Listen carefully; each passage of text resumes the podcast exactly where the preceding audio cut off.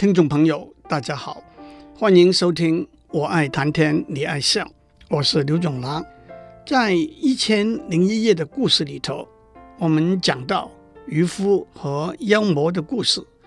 渔夫把被关在铜瓶里头的妖魔放出来，妖魔带他到一个池塘，捕了四条彩色的鱼，一条白，一条红，一条蓝，一条黄，呈现给国王。国王重重的赏赐了他四百个金币。可是，当国王吩咐厨娘把这些鱼放在锅里头煎的时候，一连三次，先是一个美女，后来是一个黑奴，从厨房墙壁中间的一条裂缝跳出来，把煎锅打翻，鱼都被烧成黑炭一样。国王想这中间一定有一段奇异的故事，就带了大兵。扎营在池塘旁边，自己在深夜单独出去翻山越野，来到一座黑石头砌成的宫殿外面。他走进去，发现那是一个金碧辉煌、陈设豪华的宫殿。忽然之间，他听到一阵哀伤叹气的声音。接下来，有一个人念了一首诗：“我想隐藏你带给我的痛楚。”可是我无眠的双目，道尽了我承受的折磨。老天爷，您为何不肯饶恕我，不肯住手，让艰难和危险缠绕在我心头？您为何不愿意怜悯和施恩，给一个为了爱情受尽屈辱，一个从富有沦为贫贱的可怜人？我愿化作吹拂着你的一阵清风，可是当命运降临的时候，却变得无所适从。使尽悬绝的弓箭手，只能在敌人面前屈膝低头。烦恼和忧患重重夹击，命运也实在杂浪告告。国王闻声走到一个帷幕面前，拉开帷幕。看见一个眉清目秀的美少年，他的腮上还长了一颗黑痣。少年坐在那里，身上穿着金丝织绣的锦袍，头戴着珠宝镶嵌的冠冕，可是却满面布着愁云。美少年很有礼貌地说：“贵客登门，我却不能起来迎接，务必请您见谅。”国王说：“不必客气。”不过我要向您请教，我想知道那个池塘和池塘里的鱼的事情，还有为什么你一个人独自在宫中？为什么你在哭泣？美少年听了，嚎啕大哭起来，念了一首诗：时间引领你进入梦乡，幽怨起伏消长，你沉沉熟睡，真主。却正在细茶深粮，谁会享受阳春烟景？谁会续写大块文章？他叹了一口气，接着念下去：把凡物俗事都交托给真主，无累无挂无牵，往事的缘由何必再追究？掌弄着一切的是命运的手。国王大惑不解。更想要知道这个美少年为什么在哭泣。美少年说：“我这副样子，怎能不伤心欲绝呢？”他拉开他的长袍，原来他从下半身到脚已经化成石头。虽然他的上半身还是一个英姿勃发的美少年。国王非常同情地说：“年轻人，你又让我增加了一件心事。”我本来只是想打听有关那些鱼的事情，现在我又想要知道你的遭遇是怎么一回事。美少年说：“这些鱼和我之间倒有一段奇异的故事。您该知道，我的父亲是这些黑色的岛和四周的山岭的国王。他在位七十年，驾崩之后，我继承了王位，娶了我的表妹为妻。他非常爱我。”当我外出的时候，他茶饭不进，一直要等到我回来。我们这样过了五年。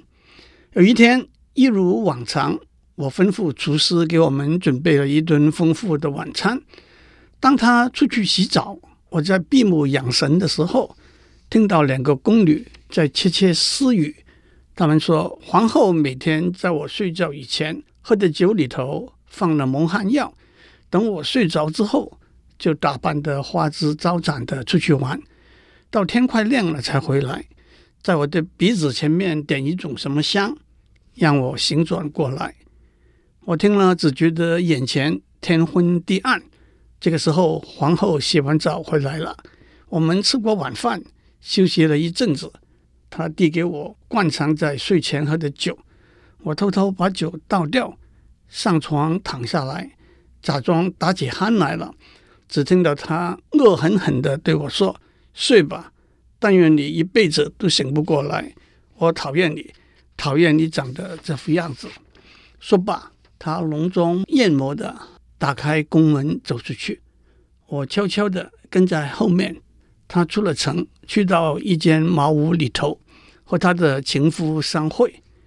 想不到他的情夫竟然是一个奇丑无比、衣衫褴褛的黑奴。他躺在一堆苇草上，我那个老婆跪在他面前，恭恭敬敬的磕头。他看到我老婆就破口大骂：“怎么来得这么晚？再这样我就永远不许你来了。”我的老婆不断向他赔不是。紧张说：“都是我不好，我忍无可忍，拔出我的佩剑，要把这两个狗男女杀掉。”这个时候天亮了，正是要知道这两个人的生死如何，就得再等一天了。第八天晚上，三巫佐的皇后接着讲下去：美少年王子说：“我拔出佩剑，向黑奴的脖子砍下去，想要治他死命。”可是没有把他的大血管割断，只是伤了他的皮肉，他还在呼噜呼噜的喘气。当我看到我的老婆还正在熟睡中翻身的时候，我赶快回到皇宫去，躺在床上假寐。天亮的时候，我的老婆把我叫醒，她剪了头发，穿着丧服说：“我的妈妈病故了，爸爸和别人争执，给打死了。”两个兄弟都在意外中丧命了，让我非常难过、悲伤。我也不说别的，只告诉他：“你就看着该怎么处理就怎么处理吧。”他哭哭啼啼的度过了一整年。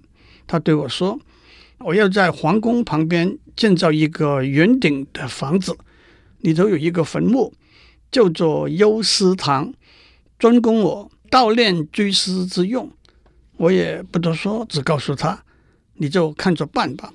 幽思堂建好之后，他把他的情夫搬进去住。可是他因为喉咙的健伤，已经不能讲话，靠我的老婆每天为他喝点汤水和红酒度日。他根本只是个苟延残喘的废物。这样又过了一年，我容忍着，也不去理会他们。有一天，我偷偷走进我老婆的幽尸堂。听到她在哭，我的心肝，我的生命，为何我看不到你的踪影？我的宝贝，我的最爱，为何我听不到你的笑声？如果你已经找到了安息，我也不会再有生命的动力，让我的身体和灵魂跟着你走，在你停下来那一刻，把他们埋在你的左右。请在我的坟前轻唤我的小名，我的身体将会用呻吟来回应。他接着念下去：伤亲伤洁净，百愿已成真。远行舍我去，万念尽化尘。孤单寂寥夜，不寒而战抖。比翼双飞日，蜜意满心头。财富与权力，尽为我所有。也不如一只蚊子的翅膀。如果没有你，伴我欢喜，为我解忧。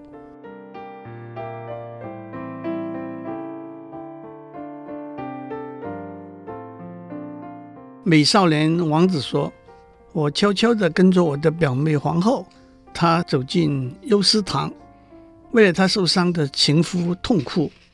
我劝她说：哭也无补于事。”不要再哭了。可是他叫我不要管，否则他就要自杀。这样他又整整哭了一年。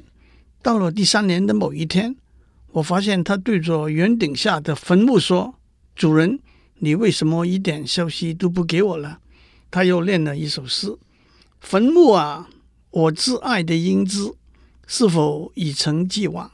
他的神采是否已失去了光芒？坟墓呀，你不是穹苍，也不是大地，为何你怀抱着太阳和月光？”我听了，怒火中烧，也念了一首诗：“坟墓啊，他是否还是臭熏熏？他是否还是黑漆漆？坟墓啊，你不是一个锅，也不是一个盘子，为何你装满了黑炭，又装满了令人眼鼻的脏东西？”他听了之后，跳起来说：“原来是你，你毁了他的青春，让他三年来不生不死。”你也伤透了我的心，我把剑拔出来，对着他回答说：“不错，是我干的。”他冷笑着说：“逝水不可重追，死者不可复生。但是你必须受到我的魔法的咒诅，变成半截肉身，半截石头。这就是你现在看到我的样子，站也站不起来，坐也坐不下去，过着半死不活的日子。”他又施了魔法，把城市的居民分成四个族群，变成四种颜色：白、红、蓝、黄的鱼；要把四个小岛变成四座大山，围绕在池塘旁边。他每天用皮鞭抽打我一百次，把我打得皮开肉绽、鲜血淋漓。美少年说的伤心，又哭起来了。他念道。真主啊，我愿意接受您的判决，遵从您指引的方向。我无惧暴力的压逼，今日天堂是我将会得到的补偿。我愿意承受折磨的痛楚。你遣派的先知带给我希望和力量。国王问：“那么他们现在跑到哪里去了？”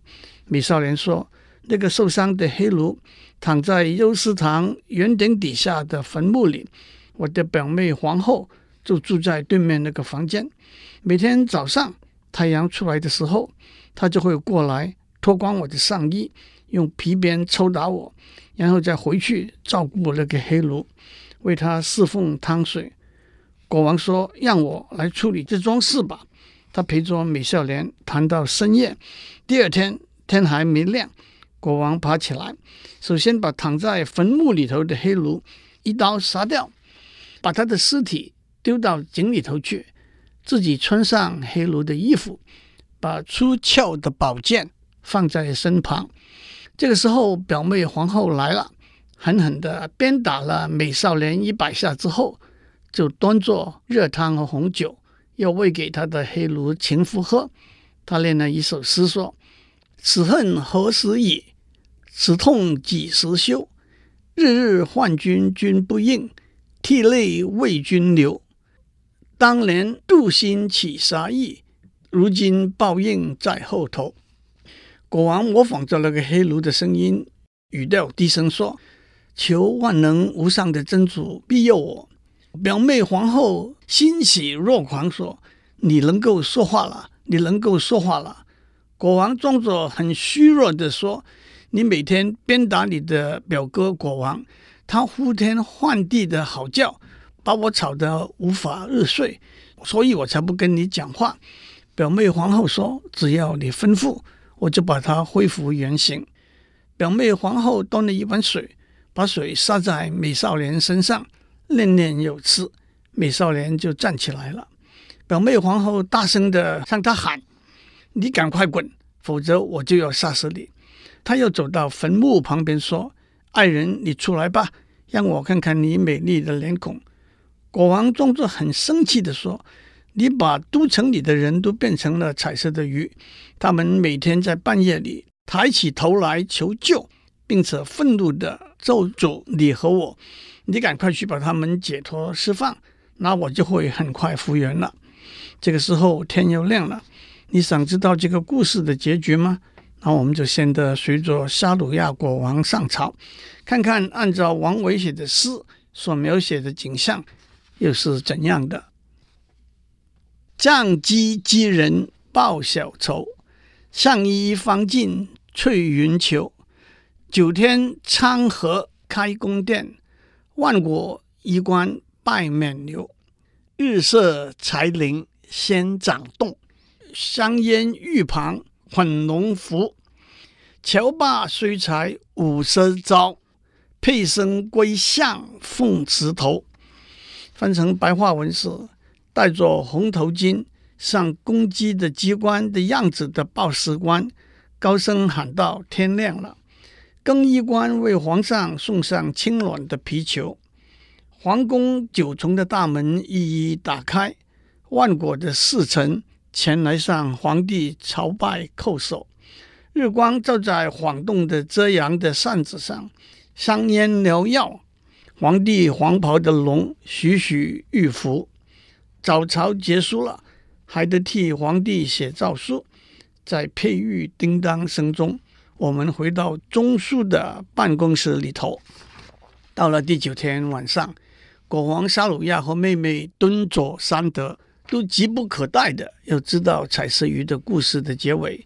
表妹皇后真的去到池塘边念了咒语，鱼儿们都跳起来恢复原形。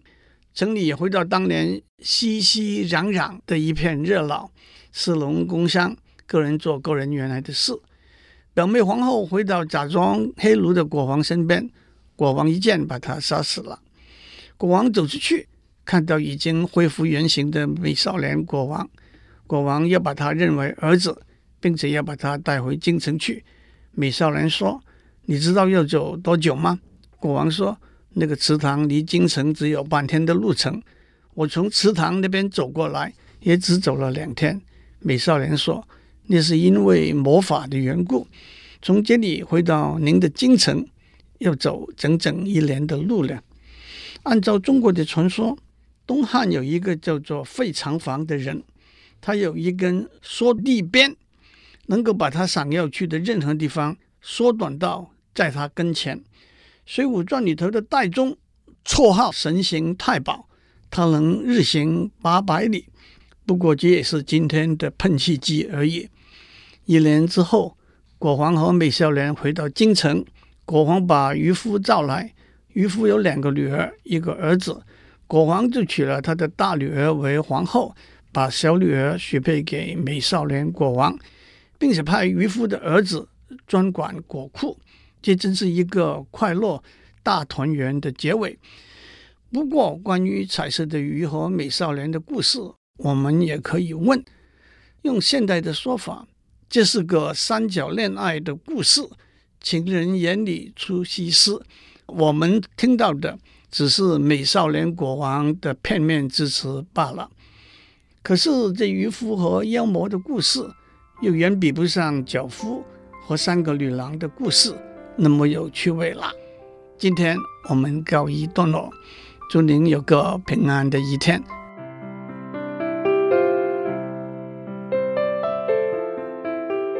以上内容由台达电子文教基金会赞助播出。